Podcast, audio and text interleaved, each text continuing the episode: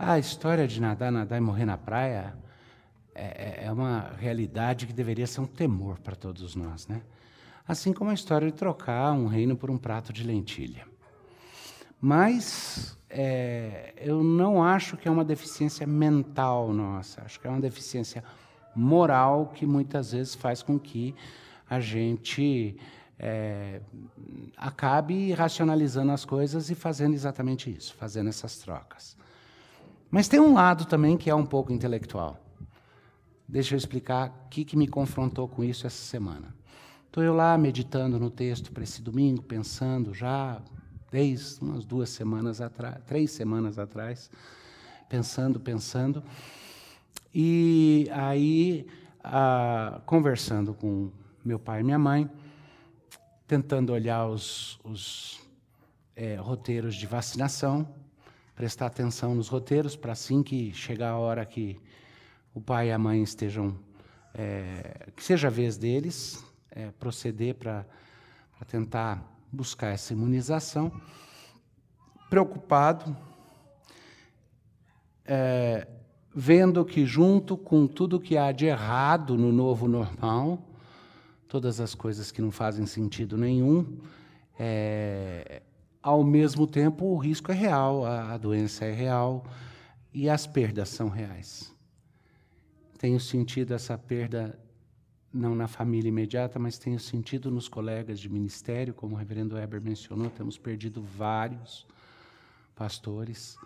Ah, essa semana o choque maior foi quando né, o querido pastor, reverendo Marcos Severo, que além de pastor de uma igreja local, é muito engajado com a, a foi muito engajado, é ainda, com a Junta de Missões Nacionais, que é o órgão da Igreja Presbiteriana que é, conduz os trabalhos missionários nos rincões, no sertão nordestino, em vários é, lugares onde ainda a igreja precisa se expandir.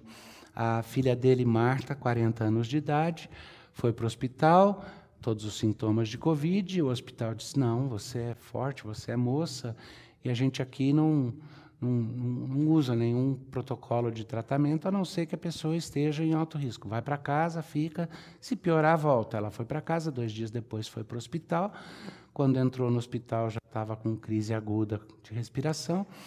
Ah, ela não sobreviveu à noite. Aperto no coração de ouvir a notícia é, se misturava com a, a sensação de identificação com o pastor Marcos.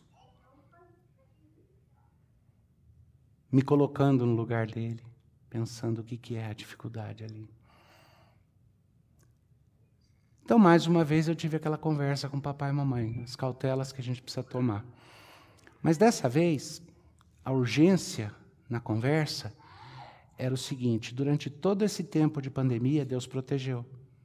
Mas Deus protegeu e, ao mesmo tempo, a gente procurou não ser irresponsável e tomar todas as precauções. E, graças a Deus, até agora, papai e mamãe, que têm uma vulnerabilidade muito grande, foram protegidos. Já pensou relaxar agora e agora no final, quando a gente tem a esperança de que esteja tão próximo de uma imunização que pelo menos diminua a possibilidade de um caso grave? Já pensou que tragédia que seria um deles contrair Covid agora?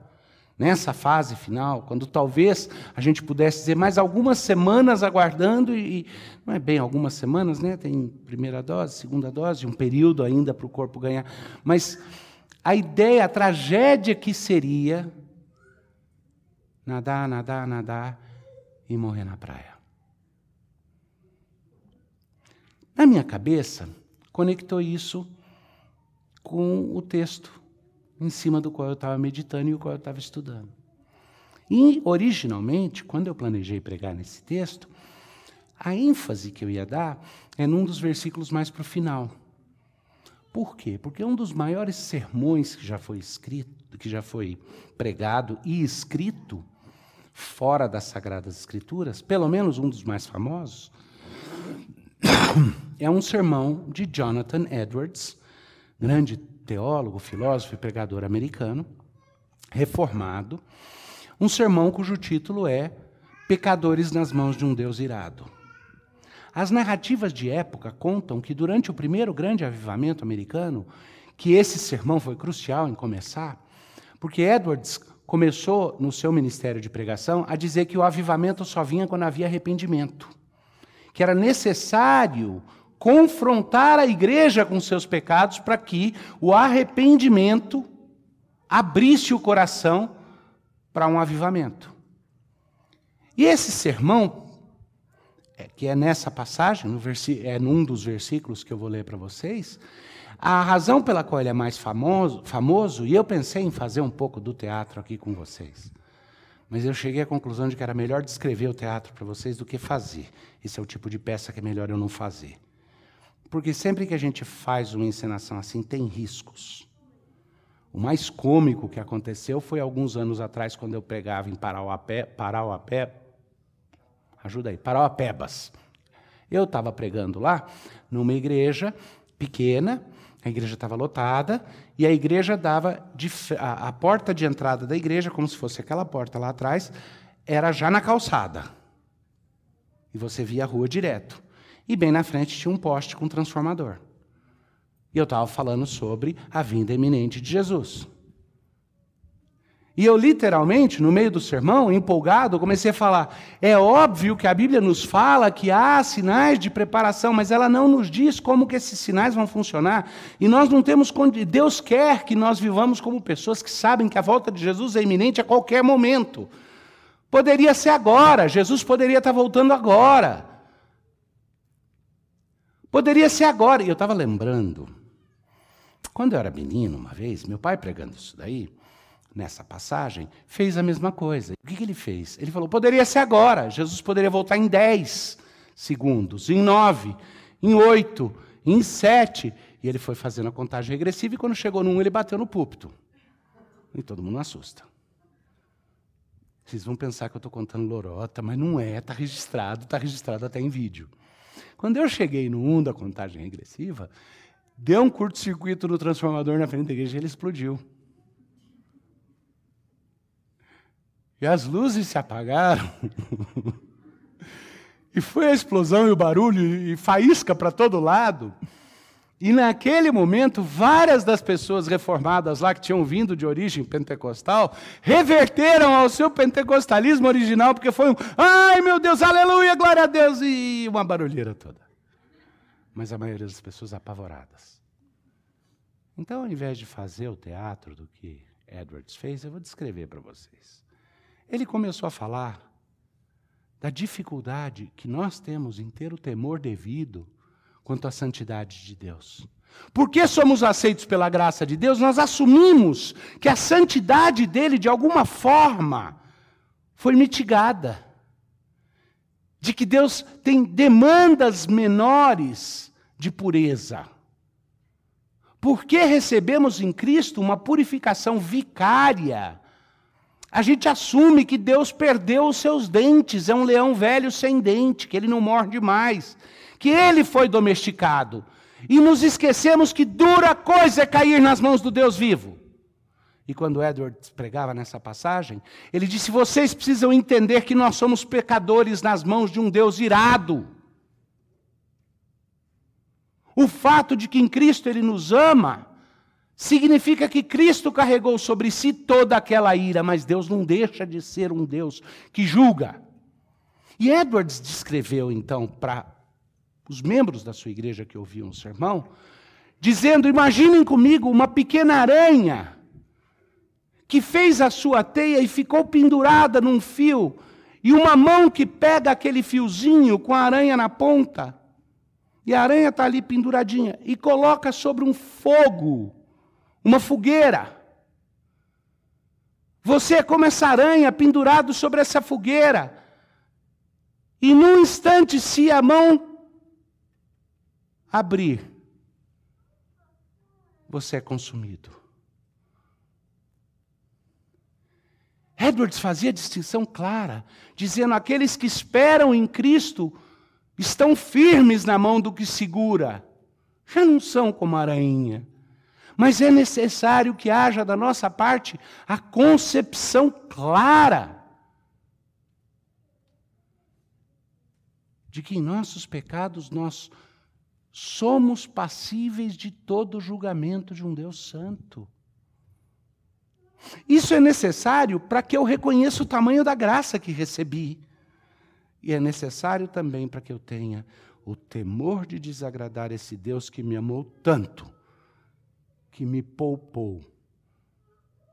Mas dura coisa é cair nas mãos de um Deus irado. Deixa eu ler com vocês o texto aqui. Abra a sua Bíblia em Hebreus capítulo 10.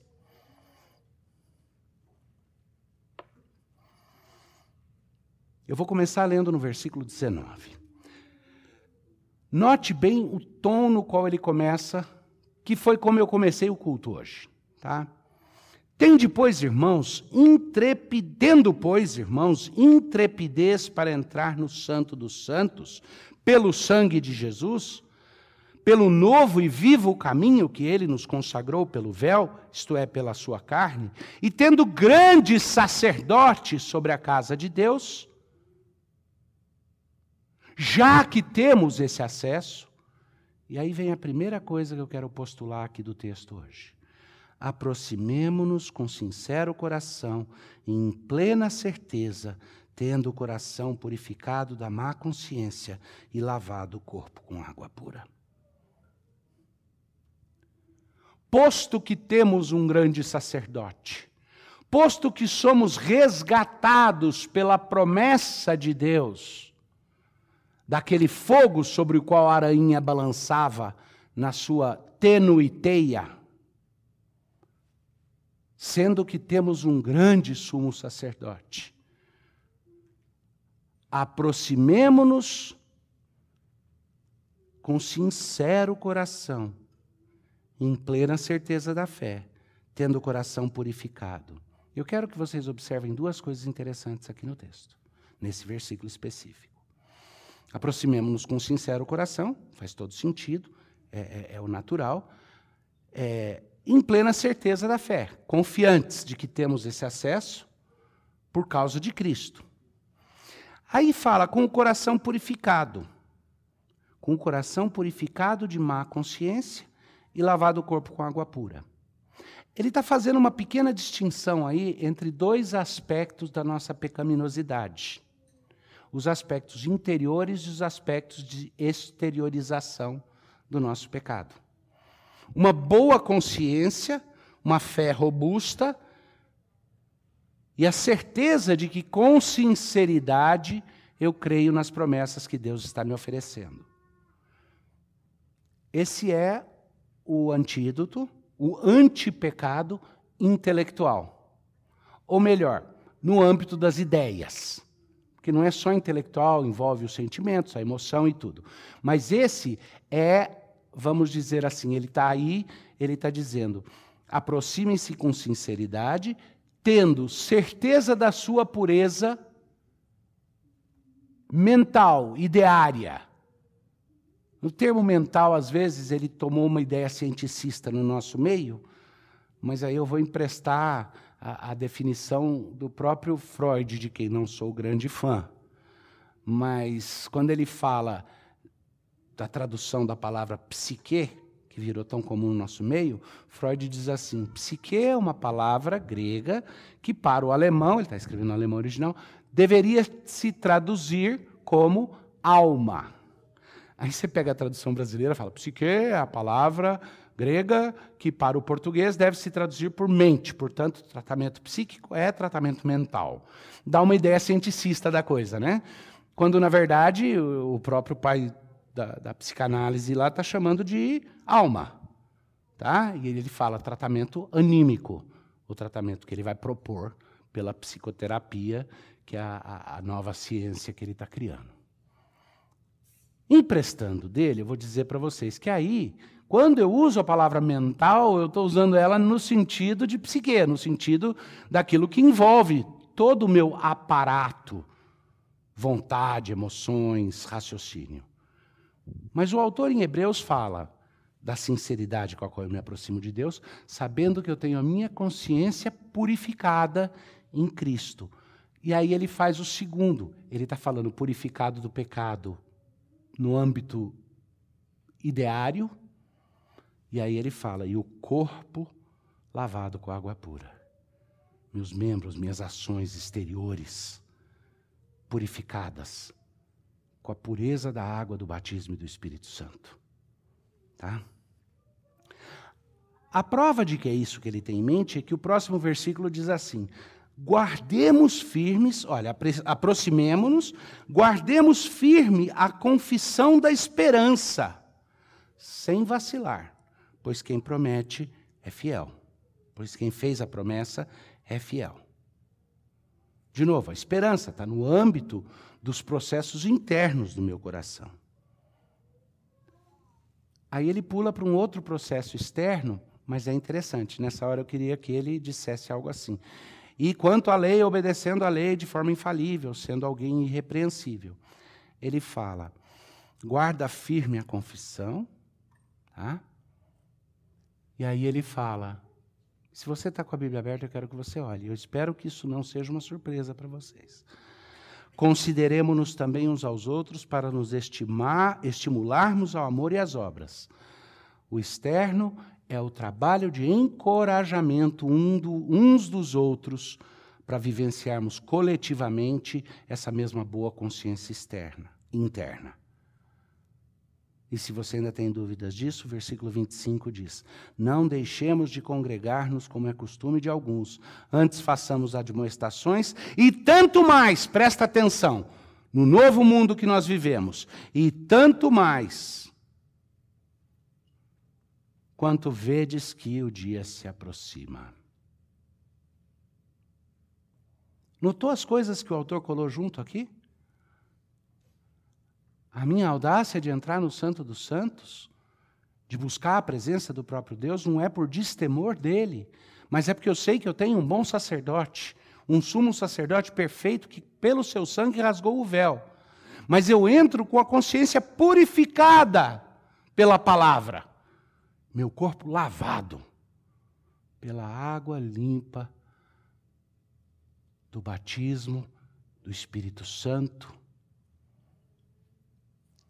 E eu aprendo que a minha vida não é mais uma vida solitária.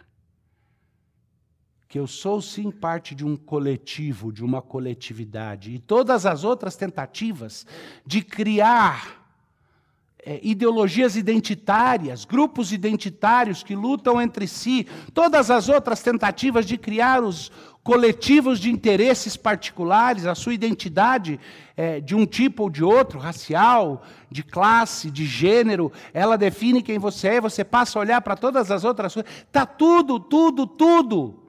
Nada mais do que tentando falsificar a única coletividade orgânica e real que existe que há do povo de Deus. Porque temos a nossa consciência individual lavada e os nossos corpos purificados, mas somos colocados para viver em vida comunitária. Isso é um coletivo que eu topo chamar de coletivo. O resto é pseudo-coletivo. E para deixar claro que é isso, ele fala: vocês não podem nem se afastar das reuniões regulares, não podem deixar de se congregar. Se alguém estiver assistindo a gente na internet, escuta. Isso é a coisa mais forte que existe quanto à questão, e eu já vi gente, por incrível que pareça, já vi gente falar de boca cheia, sou um desigrejado. Querido, se você é um eleito, não faça como é o costume de alguns.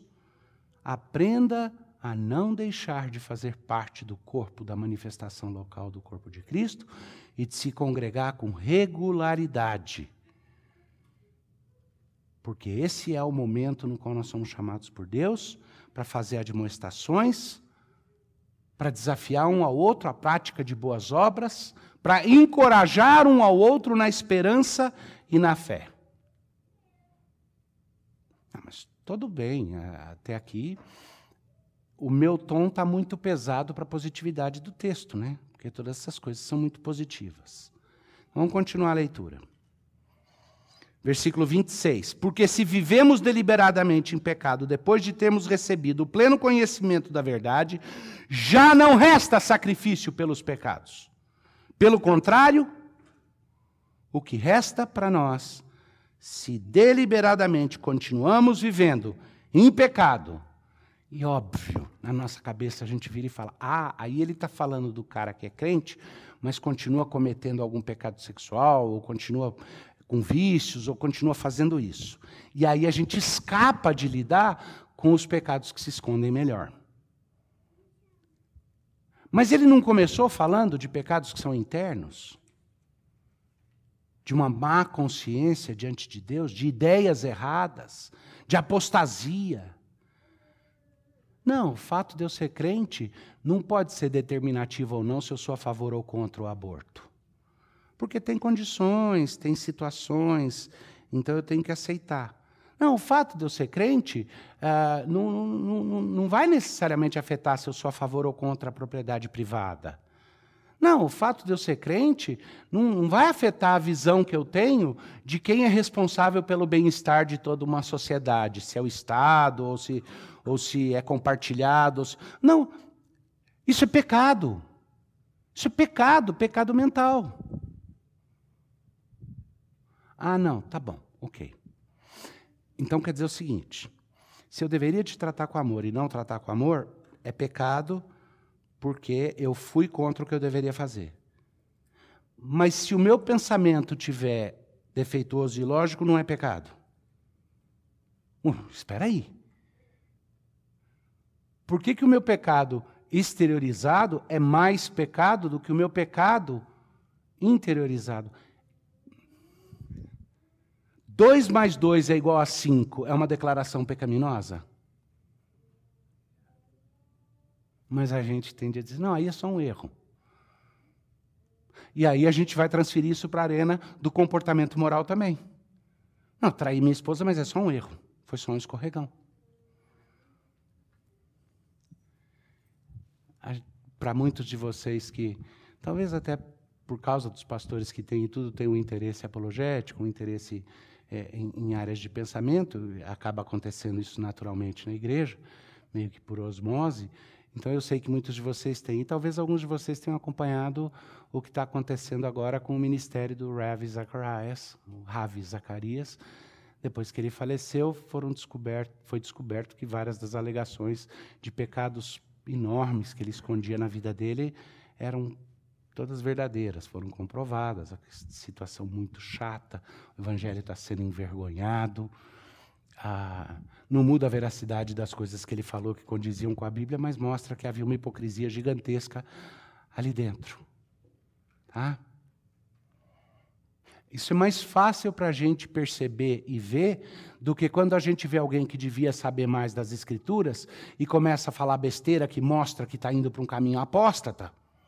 E a gente, isso, a gente acha que é só um escorregão, o outro não. Mas as duas coisas são igualmente condenáveis, e esse texto deixa claro que elas são. Então, quando ele diz, porque se vivemos deliberadamente em pecado, depois de termos recebido o pleno conhecimento da verdade, porque antes de conhecermos a verdade, vivíamos em pecado. Aí eu falo de novo, quando eu, vir, quando eu vir e falo, se vivemos deliberadamente depois de termos conhecido a verdade, ele está falando de pecado contra a verdade. Aí fica mais fácil perceber que ele pode ser comportamental ou ele pode ser interior.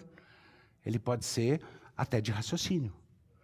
Mas o que ele diz aqui é: se continuamos fazendo isso, estamos pisando aos pés o sacrifício de Cristo. Já não resta sacrifício. Sabe o que sobra? Agora você vai entender por que Edwards foi tão veemente naquele sermão dele. Pelo contrário, o que resta, né? Ele fala: já não é, já não resta sacrifício pelos pecados. Pelo contrário, certa expectação horrível de juízo e fogo vingador preste, prestes a consumir os adversários. Sem misericórdia morre pelo depoimento de duas ou três testemunhas quem tiver rejeitado a lei de Moisés. Lembra, ele está falando para os judeus, para eles isso faz muito sentido. Para a gente, a gente precisa lembrar que na lei do Antigo Testamento, se você tivesse duas ou três testemunhas para comprovar que você quebrou a lei deliberadamente, podia ser julgado e, e até executado. De quanto mais severo, e aí acorda, igreja de Deus acorda, de quanto mais severo o castigo, julgai vós, será considerado digno aquele que calcou aos pés o Filho de Deus e profanou o sangue da aliança com o qual foi santificado e ultrajou o Espírito Santo da graça. Ele não está falando do pecado resiliente, é, é, resiliente que existe na sua vida, onde esse pecado é, é, é, é o hábito pecaminoso, é o, é o que sobrou do, do, do, dos escorregões do pecado. Porque tem uma palavrinha-chave ali, qual que é? Deliberadamente vive em pecado. Qual que é a diferença de quem está vivendo deliberadamente em pecado ou não? É que quem tem o Espírito Santo de Deus e peca, é confrontado com aquele pecado, é como quando Natan chegou para Davi e falou: Olha o que você fez. Davi já caiu de joelhos, dizendo: Meu Deus do céu. A gente se arrepende quando confrontado. O que, que é aquele que vive deliberadamente em pecado? Não quero saber, é assim que eu vou me comportar e pronto. Não vem me dizer se é certo ou errado, que nesse momento eu não quero ser julgado. Vou continuar fazendo desse jeito. Não, você pode dizer que isso não bate com a Bíblia, mas entre a Bíblia e a justiça social eu fico a justiça social. Então a, lei de Deus é menos importante para mim do que a satisfação do meu senso de egalitarianismo ou de justiça social. Isso é viver deliberadamente em pecado. E o que ele diz é: que horrível se na lei de Moisés por duas ou três testemunhas que dissessem que alguém quebrou a lei, alguém podia chegar a ser condenado.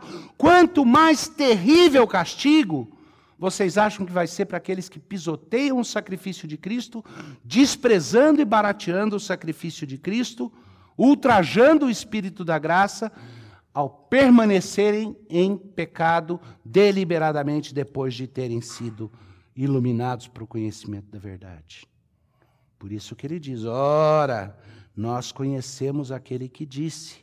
É aquilo que eu falei, do temor saudável a Deus. Ora, nós conhecemos aquele que disse: A mim pertence a vingança, eu retribuirei. E outra vez, o Senhor julgará o seu povo. E aí o autor fala aquilo que deu o título para o sermão do Edwards, que eu já mencionei várias vezes. Horrível coisa é cair nas mãos do Deus vivo. Ok, eu reconheço. Até agora está pesado. Pesado para mim também. Duas ou três semanas de bastante piso, pensando e trabalhando em cima disso. Mas agora vem não o assopro, mas o alívio real de quem reconhece o real peso de uma situação e descobre esperança do lado de lá. Não o assopro ou a anestesia que faz com que, de alguma forma, eu fique é, protegido da dor do momento. Mas a promessa doce de Deus. Lembrai-vos, porém, dos dias anteriores, em que, depois de iluminados, sustentastes grande luta e sofrimentos. Lembrem-se de quando a fera tão forte em vocês, aqueles momentos mais difíceis da sua vida, na qual a fé te sustentou e você aguentou coisas que achou que era impossível. Olha de volta e lembra que depois de iluminados, vocês sustentaram grande luta e sofrimento.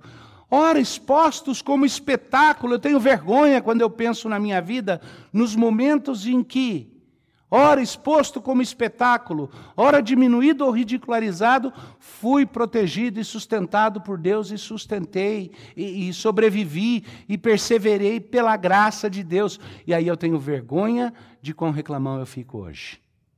Quando o calor nem está do jeito que já teve em outros momentos, a pressão ainda não chegou nesse ponto. Lembrai-vos, porém, dos dias anteriores, em que, depois de iluminados, sustentastes grande luta e sofrimentos, ora expostos como espetáculo, tanto de opróbio quanto de tribulações, ora tornando-vos coparticipantes com aqueles que desse modo foram tratados. Porque não somente vos compadecestes dos encarcerados, como também aceitastes com alegria o espólio dos vossos bens tendo ciência de possuirdes vós mesmos patrimônio superior e durável. Não abandoneis, portanto, a vossa confiança, ela tem grande galardão. Com efeito, tendes necessidade de perseverança, para que, havendo feito a vontade de Deus, alcanceis a promessa. Porque ainda dentro de pouco tempo, aquele que vem virá, e não tardará. Todavia, o meu justo viverá pela fé. Se retroceder, nele não se compraz a minha alma. Não anda para trás. E aí vem o conforto maior, no último versículo aqui. Nós, porém, e o autor fala isso para os crentes a quem ele escreve, usando o plural, não falando só dele mesmo, o plural é para incluí-los.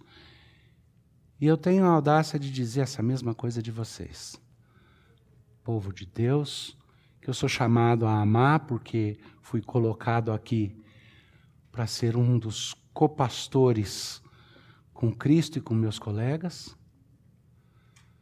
mas que o amar vocês torna-se fácil também no convívio. É nós mesmos. É nós. Hum, agora a tentação é quase falar, é nós aí no, no filme, né? Mas aí é o meu vício de timão mesmo, não tem jeito. Nós, porém, não somos dos que retrocedem para a perdição. Somos, entretanto, da fé para a conservação da alma. Se apega a isso, se refugia nisso. É isso que somos. É isso que nós pregamos desse púlpito, é isso que você aceitou, é isso que te atraiu para cá a crença de que nós somos povo da fé, povo da esperança. Pecamos, sim, pecamos. Temos vergonha e tristeza por isso, mas não nos abatemos, porque sabemos que temos um grande sacerdote que nos protege. Mas temos temor do Senhor e sabemos que viver deliberadamente em pecado, e não só o pecado que o legalismo externalista nos fala, esse é pecado também, as coisas que são ilícitas são ilícitas. Mas também o pecado da quebra da pureza da fé, da confissão honesta e sincera, não só no sentido, não, mas isso é realmente o que eu sinto, mas da confissão que é pura porque é derivada da palavra. É isso que significa sermos confessionais. Nós cremos que a palavra de Deus forma um sistema de doutrina e esse sistema nos informa então é pecado alguém negar a Santa Trindade, porque a Bíblia nos ensina Pai, Filho e Espírito Santo. Aquele que diz que Jesus não veio na carne é mentiroso. Aquele que diz que Jesus não é Deus é anátema. Aquele que fala que Deus não tem controle do mundo despreza Cristo. Aquele que fala que o evangelho não é suficiente, eu preciso acrescentar a ele algum outro elemento de boas obras, despreza a graça. Aquele que diz que na minha religião eu tenho certas crenças, mas que elas são crenças privadas para dentro da igreja ou da minha própria casa, mas que na sociedade eu devo usar o senso comum para produzir o bem comum acima de tudo, abrindo mão, para usar as palavras de Thomas Hobbes aqui, abrindo mão das minhas liberdades individuais e entregando todas elas ao grande Leviatã, que então vai determinar como é que eu devo viver. Todas essas coisas são pecados. Os pecados externos, os pecados no pensar e no agir, uma má consciência.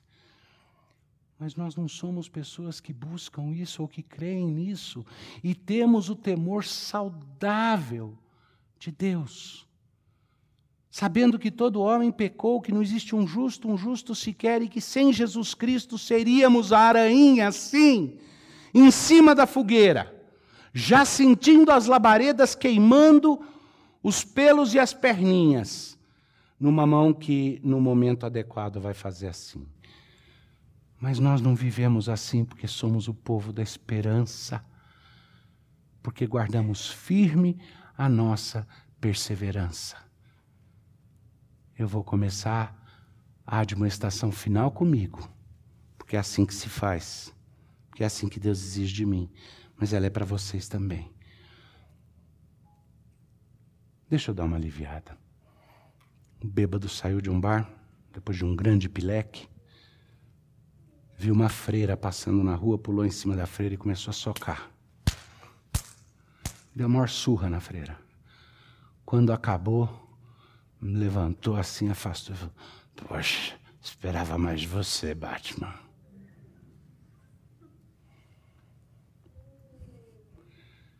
Eu já vi na vida de tantos de vocês, vocês já viram na minha. A gente sustentar a tribulação, o momento, luta, desafio, sem perder a esperança, sem desafinar, sem cair. É o violinista no telhado. É o Tévia que tinha que ficar em pé, tocar o violino, não podia desafiar e não podia cair do telhado. Eu já vi vocês vencerem e triunfarem sobre coisas grandes, lutas com saúde, lutas pessoais, tempestades, desafios.